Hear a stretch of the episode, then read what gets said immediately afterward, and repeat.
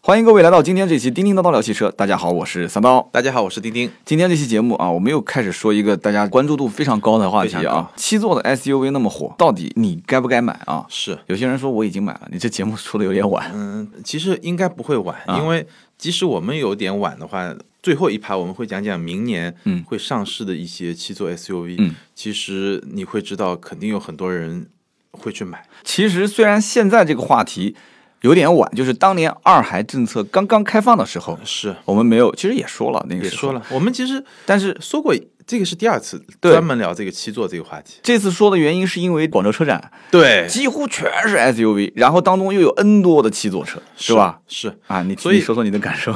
当时我记得，我觉得有点被打脸啊，也不能说完全被打脸吧，嗯就有些观点我还是没改变。就是我们当时说的时候，我记得我们是把奥德赛和汉兰达做了一个对比。嗯，我们觉得就七座车，你是应该买个 MPV 呢，还是买个 SUV？对，有这一期节目。对吧？嗯然后我们两个人其实当时看法是比较一致，我们都认为，如果你考虑七座这个点的话，其实 MPV 比 SUV 比 SUV 是更实用，嗯因为呃几几乎就你你看一个同样尺寸的，嗯，你只要是同样尺寸的两款车，一个 MPV 一个 SUV 都是七座的，MPV 在整个七个座位的这种乘坐舒适性、那种空间感上，一定是完胜 SUV 的。其实我觉得这一点老百姓都知道。都知道。但是你有没有发现这个？你去看销量，嗯，MPV 就不行是吧？对，好像就差好远。就零头都够不上。对其实这一点我们在上期就是在聊这个汉兰达的，就是到底是选 MPV 还是选 SUV 的时候，我就提过一个观点嘛，嗯我说这里面最核心的点是它的，就是买完车之后你就归为这一类人了，是，就是这个车辆的符号化属性，我觉得它是非常非常严重的。其实换一个角度来看，其实就是说我们人为的把七座 MPV 也好，七座 SUV 也好，归为七座车。嗯，那从这个角度来说，我们得出结论没错对， ，MPV 确实比 SUV 更好。嗯但问题是，很多消费者去买的时候，它就是个 SUV。对，它就首先是个 SUV，对然后才是个七座车。是，的，是的，对吧？尤其是对 SUV 来说，这种现象更明显。嗯，如果买 MPV 的人，我觉得他会把七座放在一个比较首要的考量上。我为什么要买个奥德赛？为什么要买个 G 幺八？因为它是七座的，嗯对的，对吧？但我为什么要买个汉兰达？我为什么要买一个锐界。呃锐界？嗯，可能不仅仅是因为它七座的，或者首先我要买个 SUV，首先我要买个 SUV，然后才是因为它七座的，嗯是对吧？吧？然后我考虑到家里面可能可能会需要七座的这个环境，对而且五座其实也没什么可选的，五座的锐界只有两三款，然后五座的汉兰达就那一款，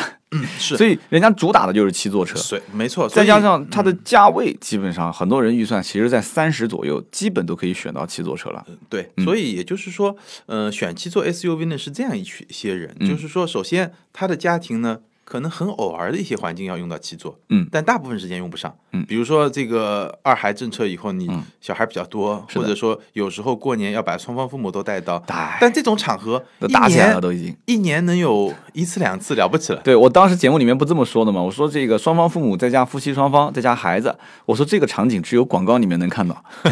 你别双方父母的，你就是把 单方父母婆是吧对你婆媳两个人塞一个车里面，那一路上那真的是。真的就不用孩子吵，就是婆媳两个人，基本上， 就是你很多人你你这句话暴露了很多信息啊，对吧？对， 我们家还好，我算现在已经调解的不错了啊。嗯但是身边太多这种情况了。你说两个亲家之间，你说能能处得非常好的，嗯我相信十家里面估计也有限。所以这个你说两家两家老人再加这个夫妻双方，然后一个孩子，就就是二加二就是四，四加二六，六加一个孩子七个。对，那你要如果生两个孩子，啊按我讲，那你得八座车了，对不 对？你两家老人再加两个孩子再加那个的话，那就得八座车了，七座都不够。那就所以我说，七座的 SUV 我觉得是一个伪的刚需。是，嗯，所以他只是说我偶尔可能需要七座，就是你能让我给有一个延展的功能嘛，对对吧？但大部分情况下我是当五座来用的，对，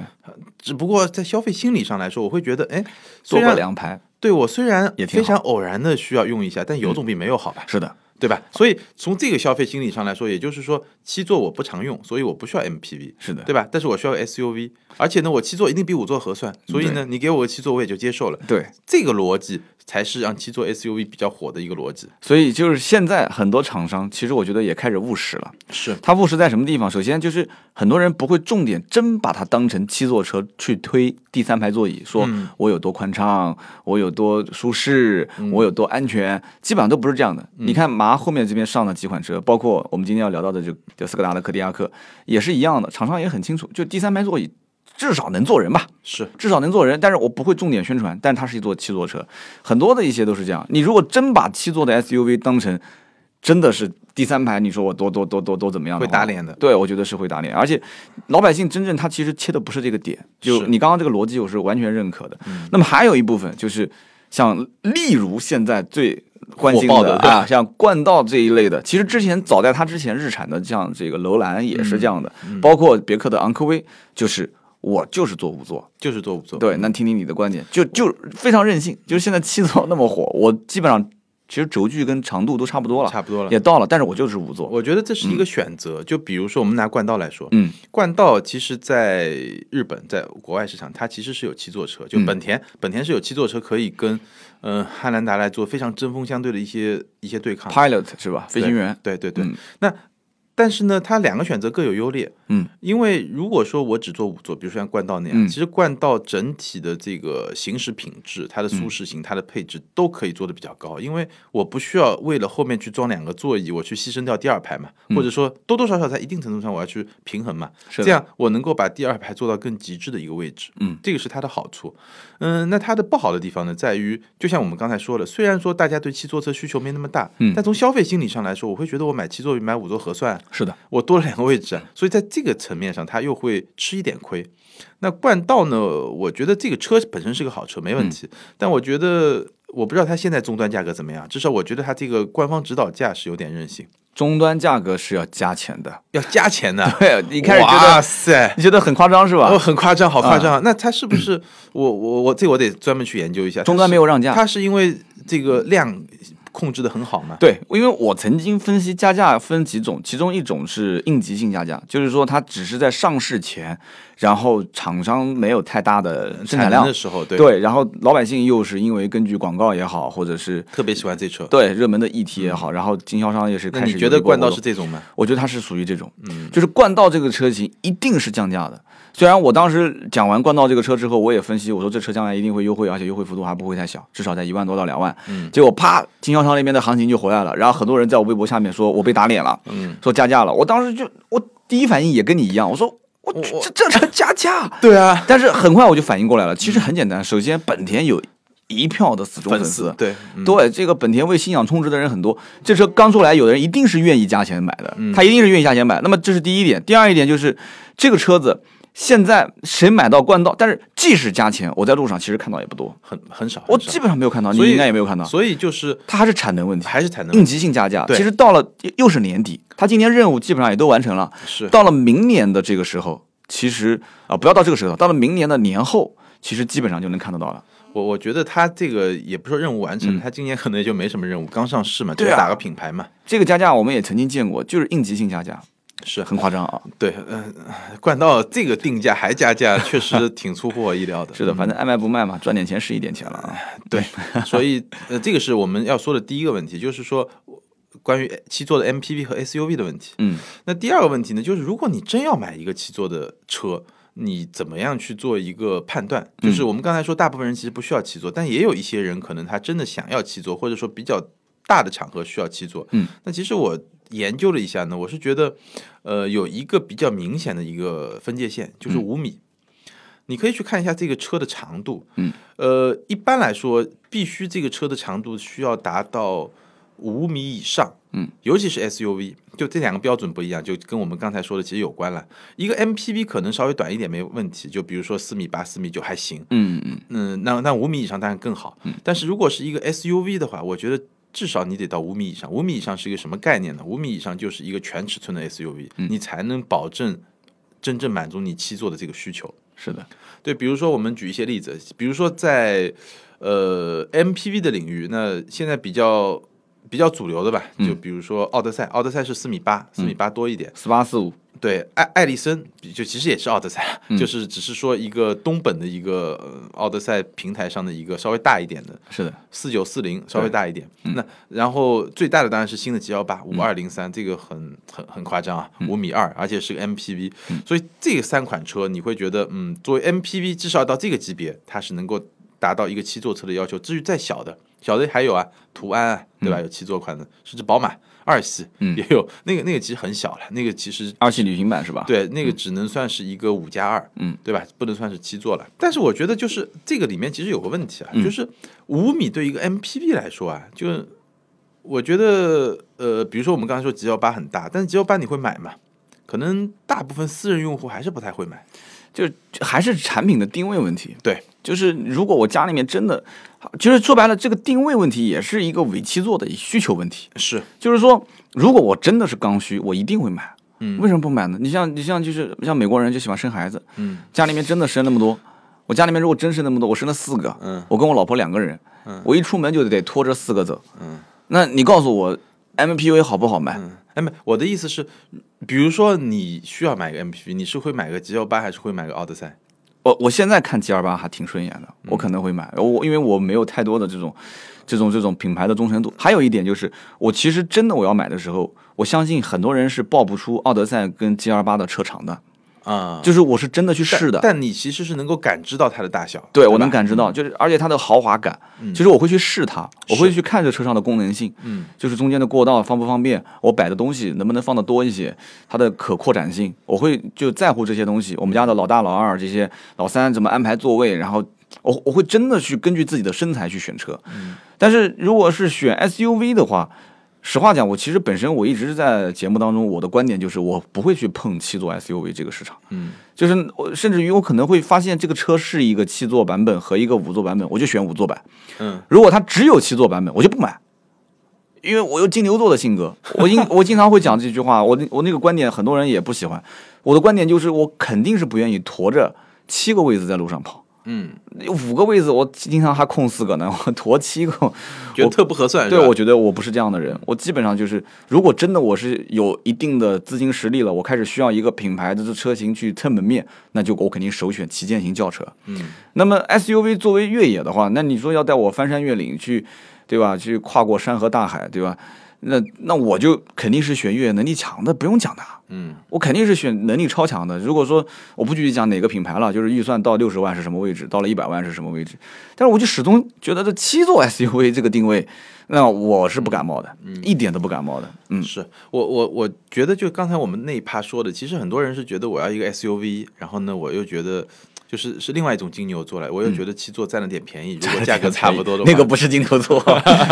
然后，然后就我们来看看那个，呃，就如果你真的要选的话，其实你去考虑尺寸的这个因素。其实七座 SUV 我们市场上看可以分为几类啊。嗯，第一类呢，比如说最小的这个尺码的是什么？是像发现神行那样， 嗯， 四米六。嗯，四米六呢？然后我我们其实跟路虎的人也沟通过，嗯当时我记得我给路虎的人一个建议，我就说你们别说自己是七座的，嗯，你就说自己是五加二的，一定比说七座给他个惊喜。惊喜是吧？不是因为你要是说七座的用户会被你引导嘛？嗯用户觉得我是要来买个七座，一看我靠，第三排那么小， 那我还怎么对吧？是的，但如果你告诉他是一个五加二，那嗯你告诉他这是一个五座的，哎，当你有个小孩的时候，你后面还能坐一下，应嗯急一下，哎，应急一下，那他感觉上你是给他加分的嘛？对的，这是一类，就是这个一个级别的，这个级别大家知道就是四点六米左右，四米六、四米七，它一定只是一个应急的能够用的。嗯，那再高一点的就到四米八、四米九，四米八、四米九是什么概念？就是汉兰达，嗯，呃，到发现五，嗯，差不多是全差不多全新一这么代一发个级现别，，嗯嗯，对新一代的发现就它这么一个级别。那这么一个级别呢，它基本上还没有到五米，所以它基本上能做到的呢，就是还嗯最后一排第三排做一个女乘客，嗯就比如说一米六的那种，就身材不是特别高的嗯嗯，它能它能用一下。嗯，那在这个级别里面，其实做的最大的是 QX 六零，嗯那 QX 六零其实已经超过五米一点点了，嗯，但五是米零九二啊，，对，但我们基本上还是把它看作是一款大型 SUV，而不是全尺寸的 SUV。那这款车其实挺奇葩的，嗯，因为我记得早两年我们做过一个对比，就是把 QX 六零啊，嗯把什么发现四啊，当时的，然后讴歌的 MDX 啊，然后嗯就一些五座车，会发现 QX 六零在它的这个价位上，六十万吧，现在是五六十万，在这个价位上确实是。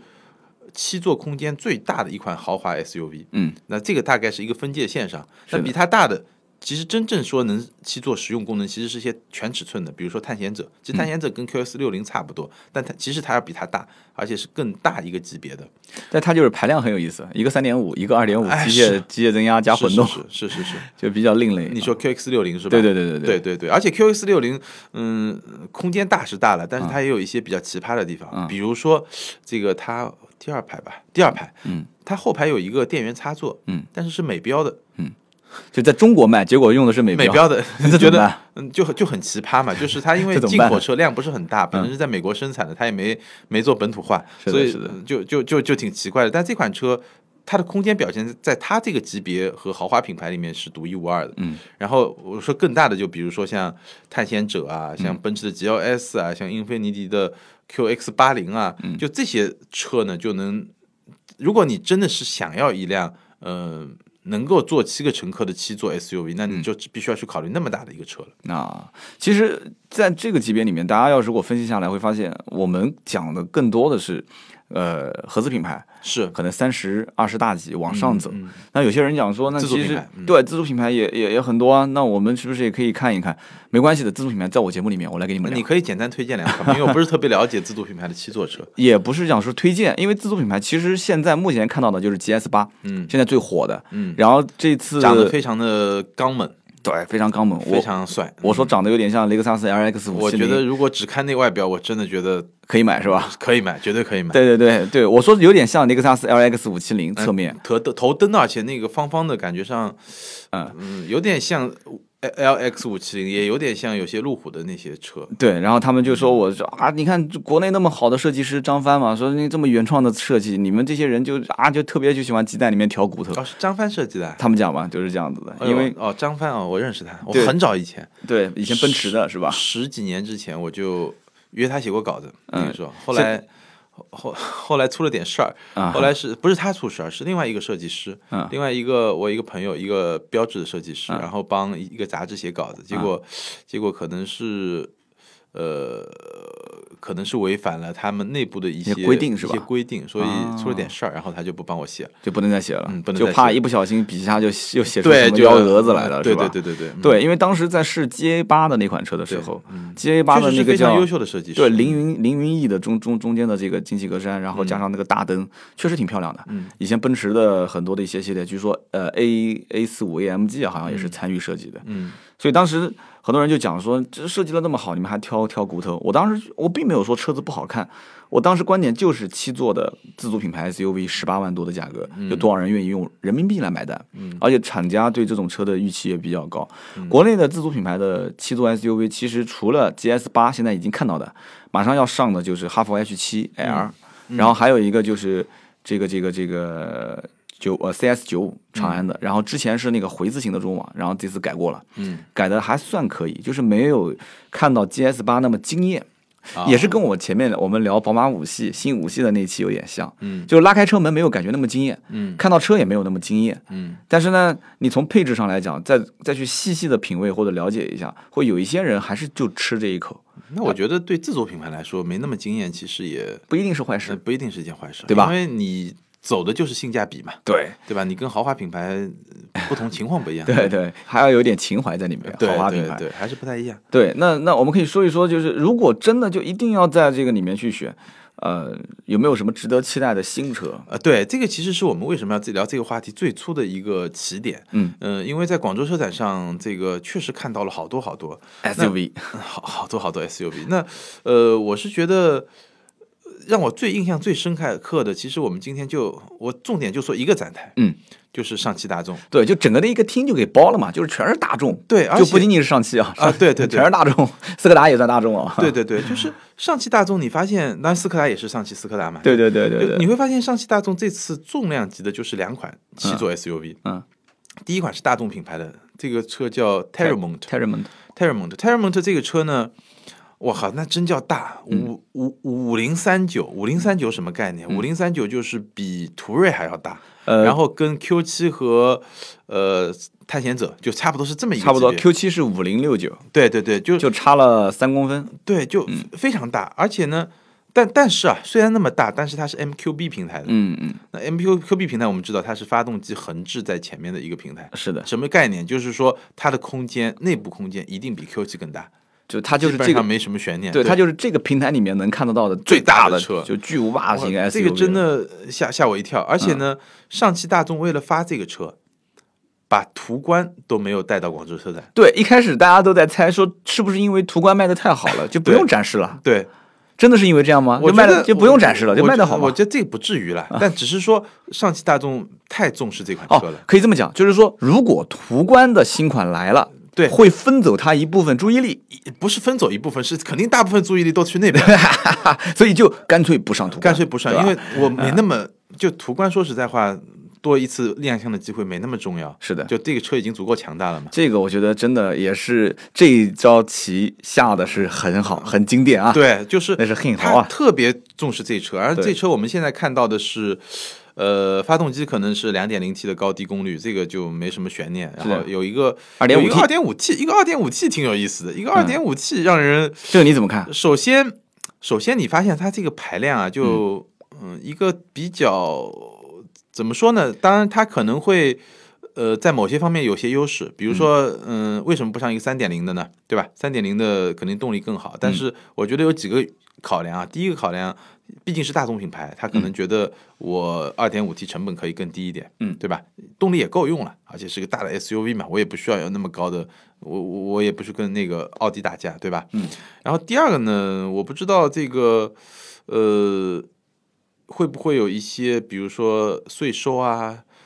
或者说有一些就就是别的那些方面的考量吧。一汽或者上汽是不是预先就知道将来有没有可能就是三点零的排量的税会是一个分水岭，二点五可能就能占到一些政策上的这种。现在三点零也是一个分水岭了，对啊，就是三点零和二点五之间的差距也啊就。是说又有一个分水岭。对，是吧再细分，比方说将来可能说不定是一点五、一点六，或者是一点五、一点八，再细分嘛，有没有这种可能性？那第三个呢？不知道，呃反正 反正反正有可能吧。嗯，但第三个呢，反正我觉得最后呢，其实这个二点五 T 啊，我估计也没，其实买的人也不会很多吧，对啊，我觉得也是。对吧？就是其实这个车，因为大大概率还是买二点零、二点五，对，但这个车其实，我觉得有一点，其实让大家会觉得比较，嗯，有有期待的是什么呢？其实这个车你会发现，它比它的竞争对手大半号，嗯，对吧？它的竞争对手，你想，它去竞争的肯定还是汉兰达啊、锐界啊这些车，嗯但其实它是大一号，它其实跟探险者一样大，但是探险者是进口的，嗯，探险者卖四十来万吧，对吧？是是一个进口车，然后它是一个国产车，又是一个大众品牌的，还比主要的竞争对手都大一号，所以嗯，定价也不低啊，这车的定价到时候应该是在应该也30比他们大对，三十比他五们贵起步，我估计，嗯但只是预售啊，我估计真正上的价格应该不会那么高，可能三十二三我我才差不多。所以是一个比较差异化的市场，对对对，就是把汉兰达的用户再往上拔一拔。拔一拔。就是你如果汉兰达还是加价，或者说呃你喜欢买汉兰达的顶配，嗯，本身你也不是太呃对日系车感冒的这一部分人，哎，嗯我现在大众有了七座车了，嗯，啊，你能不能过来看看我这个车啊？然后价格各方面我是比它贵一些，因为一直都是这样，大众的车一直都是贵一点嘛，对，而且我又比它它，大，对吧？对我又比它大，说起来可能配置也不低，这次对展的应该是一个顶配车型，是，所以我个人分析下来，应该还是 2.0T 的低功率好卖。就是但凡是有高功率版和低功率版，不嗯一定管是提供这个版好卖，是吧？对，不管是大众还是奥迪，都是低功率好卖。我感觉就是说，国人对这种高低功率的这种，就是这种差异化营销，都只吃低功率那一套，不吃高功率这一套。所以我觉得以后厂商也别整那些什么高高功率、低功率的，意义真不大。嗯，就是中国人能理解排量不同，但是我感觉很少能理解功率上的不同。但是我觉得这个事儿啊，看你怎么看。嗯，就是你说，呃，不要整高低功率，那你是你的建议是让它出个高的还是出个低的呢？出低的吗？那对啊，对啊，出低的，因为我不知道这出高的，你成本高在什么程度啊？就是所以这个就是问题，就是 OK，我打个比方啊，就比然如后再说，嗯比如说你低功率高功率差三万块钱，嗯，对吧？OK，那我你你你说应该出个低的，那我为什么不出个高的呢？我成本可能差四呃不，我成本可能只差一万块钱。不，你高功率过个两年作为换代上嘛， 中期改款 嘛，因调为高功率嘛，又不是没有的。嗯我其实是这么理解的，就是你 OK，你比如说你出个低功率出个高功率，嗯我售价差三万块钱，但我可能成本只差一万，对那我只要把百分之二十也好，百分之十也好，哪怕那客户引流到高功率版。对嗯那本身是一个特殊需求，其实我也多赚钱嘛。对我其实可以理解，嗯就是营销上来讲呢，我都能理解。就是关键问题在于现在，就是嘖高功率真的需求非常小。嗯然后呢，现在大家对于排量的话又没有太多可以选择性。嗯你看现在基本上都是一上就是二点零 T 低功率、高功率，对吧？然后就啪就结束了。嗯有的甚至于，那像沃尔沃就更离谱了，还分这个低功率、中功率、高功率、超高功率。所以二点五 T 天生买的也少，而且现在你像三点零 T 的，那就也是这个级别里面，你要如果到这个排量，价格就离谱了。是那我们刚刚讲那个 QX 六零，基本也就是五十一万八、五六十一万八、六十三万八。是，那你到了六十三万八，人家都已经是二点五机械增压加混动了。那我嗯我相信，哎，这有点意思。二点五 T 机械增压加混动六十三万八，嗯那你说大众的这个二点五 T，那你说大概能定到多少钱？它总不能定的跟它的价格差不多吧？我应该觉得不会50嗯多一点充充其量五十吧。五十，嗯，你你你去参考那个探险者嘛，探险者，呃，三点五的大概是五十，也就五十左右嘛，啊，对吧？所以基本上其实应该还是大众的客户对于这个车所能接受的范围，所以这个车热卖一定是百分之百板上钉钉的事情了，是吧？可以这么理嗯你解这。么看好吗？我觉得看价格吧。你其要实就这个车子关注度高，卖得好是板上钉钉的，但是并不一定会持续热卖，嗯，就是这个不是给自己台阶下，因为我在想一个问题是，这个车的长度跟 Q 7差不多了。嗯， Q 7现在本身自己日子也很难过，这一次是 Q 7换代真的，我说实话不是很成功啊，是，不是很成功，所以以设计师都被比亚迪挖走了嘛。 啊，原来是这样子啊， 有一点点 原因在呃，里面啊、这个逻辑大家自己去理解啊。 自己去理解啊。所以 Q 7现在卖的也不是很好，那么 Q 7也在大降价，但是它因为还是进口的，所以它官方定价也不低，基本上再怎么打完折，至少也得要六十吧。嗯，所以这两个车子，我觉得 Q 7将来应该还是会想想办法学习一下这个市嗯场。但这个挺不一样的，因为呃，我们说嘛，这两个平台是不一样，这个嗯是一个 MQB 的平台，其实是一个用一个比较，你也不能说低级嗯吧，只能说是一个比较基础的平台，然后去做一个高端的，就比较大的车嘛。嗯嗯，跟 Q 7逻辑还是不太一样。嗯，但是从消费者来讲的话，他觉得说我只看价格嘛，两嗯个价格如果重叠了嘛，那我就肯定是选四个环比一个环要好。哎，是，那对差差差好多。对，吧很多人会觉得说 Q 7不可能重叠的，但是这个话不要说那么早，嗯，不要说那么早，很快，因为你让别人日子不好过，别人也会让你日子不好过。讲起来都是一家人嘛，是但是在中国这东西不分，那讲起来呃上汽跟一汽两个人都是死对头呢， 可以这么理解。对所以我我我的感觉是，如果说这个车能够做到比汉兰达这种同样差不多配置，能够如果贵个三万块钱、四万块钱的话，应该就还可以。就是说你，你的判断能不能这么理解？就是这个区间的七座，现在目前还没有人碰。都是进口车，对，就是国产来讲的国话，产没有人碰，没有对人碰，就是现在有人碰了，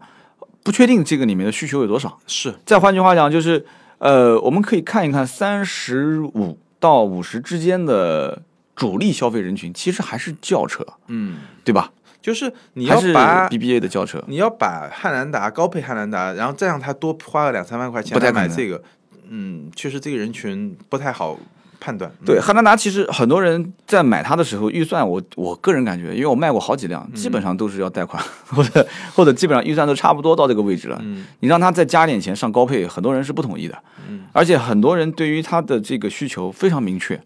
就是我两驱就要两驱，四驱不要。嗯啊，我七座就要七座，五座不考虑。所以、这个东西就这一部分人群，其实我一直在讲，买嗯、呃这个我们不管它是豪华品牌还是怎么讲啊，就是买第二辆或者第三辆车的人群，他的这个要自己说服自己，就他的这个观点是非常鲜明的。所以，呃，我们回过头来看啊，就像你说的，他观点非常鲜明，对吧？嗯就这个车，可能是那些真正想买七座车的人对才会那么坚定的说，我一定要买一个五米多的一个七座的 SUV，对，所以呃你要这么讲的话，那否则的话，你想就就就像你说的，要么他就觉得我偶尔用一用汉兰达也够用了，便宜点，对要其么实要么我就买个豪华品牌的都够啊。其实对你你这么讲的话，其实呃，他要学习的客户，我觉得跟辉昂的客户有点像，哎，真的是有点像，对吧？ 就是说我首先在本品牌当中的大众的忠实用户里面去洗，是，我把以前开帕萨特的那一部分人，开迈腾的那一部分人，甚至以前开途观的那一部分人，我能不能洗一部分上来，对不对？做我的这个车型的用户，然后然后其次的，你你以前同级别的雅阁、凯美瑞、天籁这一部分二十多万的人用户，那我告诉你，哎，你到我这里来，品质各方面都不错，空间更大，对不对？讲起来我买回去，隔壁邻居怎么看你？那肯定是越换越好嘛，对不对？是中国人就是希望别人看说自己车子越换越好嘛，是。对然后另外一辆呢，就是斯柯达的，叫柯迪亚克。对，这个车我觉得什么都好，就是这名字实在太怪，就我觉得挺好听的，不好记是吧？不好记啊。对对啊，就是你得教育消费者，得教育多久人家对，才马能后记面住很这快就名字有外号了，大大大东雄是对吧？吧？大棕熊，但是厂厂方是不允不允许说大东雄的。反正消费者自己说了嘛，就说了嘛。对对对，吧消费这者个说是这个没无关所系谓的。而这个车呢，你可以理解为一个斯柯达挂着斯柯，这个车其实跟刚才我们说那个大车是一个平台的。嗯，就你可以认为是一个挂着斯柯达品牌的一个途观。嗯，但是它设计完全不一样，而且呢，它其实做的比途观更大。嗯，而且有人说途观是不上七座，就坚定对大幅座市对场，对对对，但是它这个是七座。它这个已经四六九八嘛，已经四米七了，接近，嗯就是它是比途观这个级别好像是个加大号的。途观 L 途观 L 已经途途途观这一次已经是 L 了嘛？ 就是途观 L L L 加对，它是 XL。对 吧 XL 啊，途就观跟 XL 就跟就跟那嗯个昂科威差不多大，其实是一个更大一点、更跨界一点，而且呢，它又做了一个七座版本。对，这个车其实从概念车到现在已经亮相好几次我了，觉得好卖，我觉得这个车真的挺实惠的，应该是会好卖。长得也不难看。然后呢，空间虽然我说五米是一个分界线，对吧？嗯嗯刚才那个车是五米以上，嗯这个四米七不到，嗯但是作为一个五加二，其实空间还可以。对比发现神行至少大一些。嗯，比开心大 很多。就就作为一个五加二是是还可以。然后呢，斯柯达品牌嘛，嗯你也知道，就是斯柯达品牌等于性价 比，基基本上我我性就这价么比认为。嗯因为这个车它的东西其实跟大众的东西一样，嗯但它总能比大众便宜个那么百分之五、百分之十，是的，是的，对吧？？是的，是的。其实柯迪亚克厂方是我这次很巧，今天是二十八号录录的音嘛，嗯，我三十号就聊柯迪亚克，哦，对，就提前先分析一下市场啊，然后我对这车的一些看法。嗯就十一月三十号，那么二十八号星期一、二十七、二十六、二十五、二十六两天，我正好参加了斯柯达的一个区域的一个活动。嗯，呃，谈谈我的感受，就是感觉首首首先就是就这个片区的这个相关的负责人，包括啊、媒体的一些朋友，就反正一致反映就是确实很接地气的一个品牌，就是他们呢。怎么讲呢？就是做事情也比较务实。然后我看他们那个 PPT 里面很多数据，就明显，因为我开过很多次大众的会议，你知道吗？都是对着对着对，就直接标着大众去的是吧？ 对，不是我的意思，务实就是他们就是数据没做太多修改，哦，就是就是就降了就是降了，升了就是升了。我们以前开那种大众的会议就是全是升的，你你懂的。啊懂。然后呢，完了之后呢，他们评价同级别的竞争对手也比较务实，也不会说什么不好的那些。就是今年斯柯达的其实没有什么新车型上嘛，嗯就今年一整年没什么是新车型上，但它增幅其实还是可观的。嗯，因为他们内部讲就是将近百分之三十的增幅。那么明年这个车是重头戏嘛？是对吧？然后这个车重头戏的话，大概在二月份左右，其实就可以看到这个车的试驾车呢，嗯，就是你肯定能，你应该是开过吗？呃？呃我没开过，但是我知道他们应该就最近他们在做一个全球的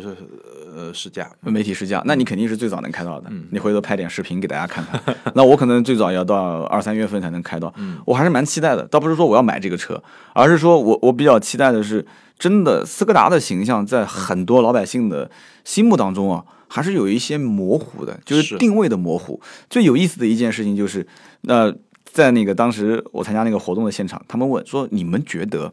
这个车找谁代言比较合适？嗯当时我还正好开这个手机直播在那个地方。嗯，找你代言吗？找 啊？为什么呢？ 开玩笑啊，大家在讨论啊，就是说有人说是胡兵啊，有人说是谁。首先，你看这次林丹的这个事件，嗯，就是你你选代言人就很容易就出问题嘛。七座车找如果真找代言人，肯定还是需要就是顾家一点的形象，对是吧？像黄磊这样的是吧？对对对然后孩子还得多， 你不但要形象好，对孩子还得多，嗯 对，差的有点远了啊。而且也得跟他品牌会更加嗯呃符合一点。其实我觉得黄磊这种就可以，就是对，呃感觉上嗯、比较顾家，然后呢比较亲民，嗯，然后呢又有一定的就嗯层次也很高，对吧？对对，还有一些就是文化和内涵，是吧？对对对对 对，有点小资情调啊。对，因为这个品牌，我觉得好处在于它这两年开始找到自己的定位，对就跟大众有一些区别化定位，包括 Yeti，大众是没有、没有跟 Yeti 一模一样的车型，嗯嗯嗯嗯。包括这个柯迪亚克，大众也没有，对对吧？是的，是的，所以它做一个打错位、嗯打细分市场的错位，然后定位更年轻，我觉得这是个挺好的事情。所以明年我觉得大众的 SUV，包括七座 SUV 嗯是非常值得去看一看。你看上汽大众就 三款，一个新途观还是 L，嗯对吧？然后一个这个 Terramont，嗯对吧？一个大的，然后再加一个斯柯达品牌的柯迪亚克，是的，那这一汽大众怎么玩呢？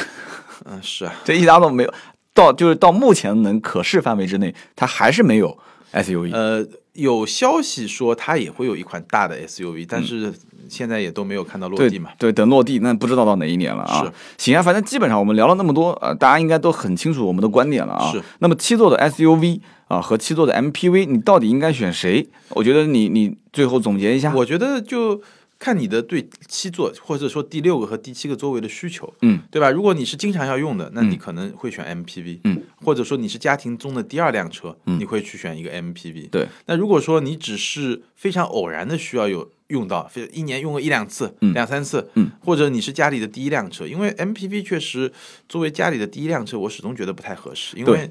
你的你的功能比较单一嘛，是的，对吧？你如果是个轿车或者你是个 SUV，其实你的功能会比较多样化一点。对我再添一句，就是你如果已经首选定位就是买 SUV 的话，嗯，那基本上你的预算又比较充裕，嗯，那五座、七座当中去选，我相信你很容易就选到七座上去了，是有这种可能性啊可能有可。因为中国老百姓买车经常都会这样，就是这个功能可能不用，但是我嗯得先放着，后面两排座椅可能不用，但。我挺想放的对，就放着，说不定哪一天一不小心擦枪走火，又出来一个 下一代，你说是不是？但就是放那个地方吗？对，但其实我是想最后呢，就呃有一个特别有趣现象，就说个小段子啊。其实七座 SUV 最早做的是谁啊？嗯，是别克的昂克雷，就大家可能嘴巴都张没哎不大，都没印象，这不知道这什么车啊？什么车啊？大面包。 对，那款车呢，五幺幺三就五米长，嗯五米以上的长度，就基本上就是符合我说五米加是能够做一个真正的七座车的这么一个概念。嗯，而且其实我觉得上海通用真的就通用的这个营销的 sense 市场的感觉真的非常好。嗯，当年他推出昂克雷，你知道他想取代谁吗？他其实是想作为 G L 八的升级车型，嗯，就他认为未来的商务车应该是个 SUV 而不是一个 MPV，嗯，所以他当年推出昂克雷是希望昂克雷能够在市场上慢慢的去分流到，甚至取代掉 G L 八的地位，那价格比 G 二八贵多了，那个车。然后最后就完蛋了。对啊，你定价太贵，而且进口都行是在卖。那进口和国产的是这样，就是它肯定是进口先卖一段，然后看的反应还可以，再嗯嗯嗯去嗯考虑是不是要国产嘛。是的就一般都是这样。那但是就嗯就这是一个很有很有意思的故事，就是一个先驱者嘛，对就是因为有些事情没做好，所以就成了先驱嘛。我们当年在就是我最早昂克雷刚上市的时候，好多年之前，好多年之前，那时候我刚开始是在我正好是在大众旁边就是别克，然后老板也很喜欢这个车，嗯，老板一开始是个林荫大道，然后太老了就把它换成这个昂克雷。我当时印象中坐过一次这个车，我的乖乖，那个车就跟一个轮船一样的。那个司机开那个车也是说，这车就跟开个轮船一样的，就又大，然后又是个三点六自然吸气的，是然后老板那时候开的是一辆是一个四驱版的还是两驱版，我不记得，一个是五十万九，一个六十四万九嘛。以前的那个价格也是贵的要死，嗯是，现在可能还降了一些现，在降了，现在降了，应该还降了一些。所以当时我就觉得这个车子一定是那种大土豪，嗯，就有点类似像开悍马的那种人，嗯是，就是根本不差油钱。然所后以就，就所以就先驱了嘛。 所以你看，你看。品牌方就是别克，它所传达的，它想传达的信息是想分流掉一部分 G L 八的用户，但是嗯高端真正用户嘛对，但是真正到我们其实这个层次去了解这个车的时候，会发现这种车型就根本不是那种 G R 八的这一部分对七座的什么商务车将来一定会分流过去，我觉得这真的就没有没有传递到这个信息。嗯是，他如果当时给我感觉是二点零 T，嗯，对吧？哪怕你是个高功率的，那个时候不流行二点零 T 吧？那个时候的 G L 八还是呃2.4二点四、三点零嘛。对我的意思就是，他如果那个时候能有个二点四的版本，嗯啊，或者二点零 T 的版本，然后有一个五座的版，然后或者是大五座奢华空间，然嗯后再来个七座版，然后慢慢去营销，缓一步的话，嗯可能很多人会觉得说，哎，哎呦不错啊，这这个车啊，对吧？不错，做的比 G 幺八高级，对吧？对对对对对，那起码我可以考虑考虑，对吧？因为你 G 二八，你真正买到最贵的版本也差不多要三嗯而十且多。那个年代买 G 幺八的人，其实公司会比个人多很多嘛。对，那那个年代公司能活到今天的，基本上也都 活得相当不错了 啊。但这确实是一个非常有意思的，就是是说的，其嗯实有些品牌、有些厂家其实更早的看到了这股潮流吧，只是说真正的火起来，可能还是在今天。是的，就有的时候做的早不一定好，做的晚也不一定好，然后做的巧，对，就正好在合适的时间遇到合适的人，是吧？ 是买对合适的产品啊，对不对，应该叫生产或者推出对了合适的汽车产品，是它就能引爆这个市场，对不对？对行啊，今天聊了那么多啊，七座 SUV 和七座 MPV，其实说白了，这次呢也是因为广州车展实在是太火了，火了太多 SUV 了。是，要不然我真的我就建议我说丁丁，我们不要聊了，这个话题我们已经聊过一次了。嗯，但是明显其实我们能预看预预计到的，就是明年能看到的这个市场对，SUV 依然是一个红海，非一常片火红海，嗯非常嗯是不是？N 多的新车，对吧？所以说，如果老百姓手上有钱。我是强烈建议是等到明年的六七月份之后，年中年后嗯下半年，对，下半年再出手，因为上半年陆陆续续等他们新车上，对不对？然后七月份又是老百姓基本上最喜欢买车的那个年的那嗯个那个月份，是过了以后八九，然后十月份左右你兜个底，反正那但是有个问题就是你明年基本上一年开不到车 了， 就是你要是刚需特别想要用车，你就别听我的啊，嗯该什么时候买什么时候买。对。其实我们改天，我觉得我们可以聊一个话题，就是你嗯什么时候该买一辆新车，或者说一辆车它上市以后，我们不不做从季节的角度来说，啊嗯嗯嗯，就从它的上市周期来看，你什么时候买会比较合算一点？好的，这个又留了一个梗，改天再留了聊一个梗。嗯哎，对，那么今天这期节目呢，我们就在喜马拉雅的下方，大家有什么想法跟我们沟通。嗯然后同时，钉钉的微博是名车志钉钉，对，我的是百车全说三刀，你也可以在我们俩的微博上进行留言。那么今天这期节目我们聊的就是七座 SUV 那么火，你该买吗？那你到底该不该买呢？在我们的节目下面留言吧，还有我们的微博上留言吧。各位，今天就到这里，拜拜。拜拜。